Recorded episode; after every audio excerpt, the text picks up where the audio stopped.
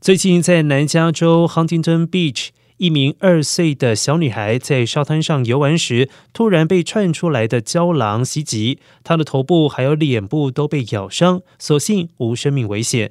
警方接到报案之后，随即前往现场查看，并且射杀了在沿海地区的两只郊狼。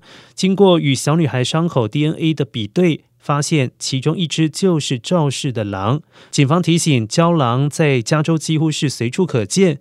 如果让小孩或者是宠物单独行动，可能会遭受到攻击。一般来说，郊狼生性机警，多数会主动避开人类。但是，加州每年仍然会发生大约十到十二起与狼有关的攻击事件，受害者多数是年龄较小的儿童，而在少数的情况发生是在于有成年人陪同时。也受到攻击。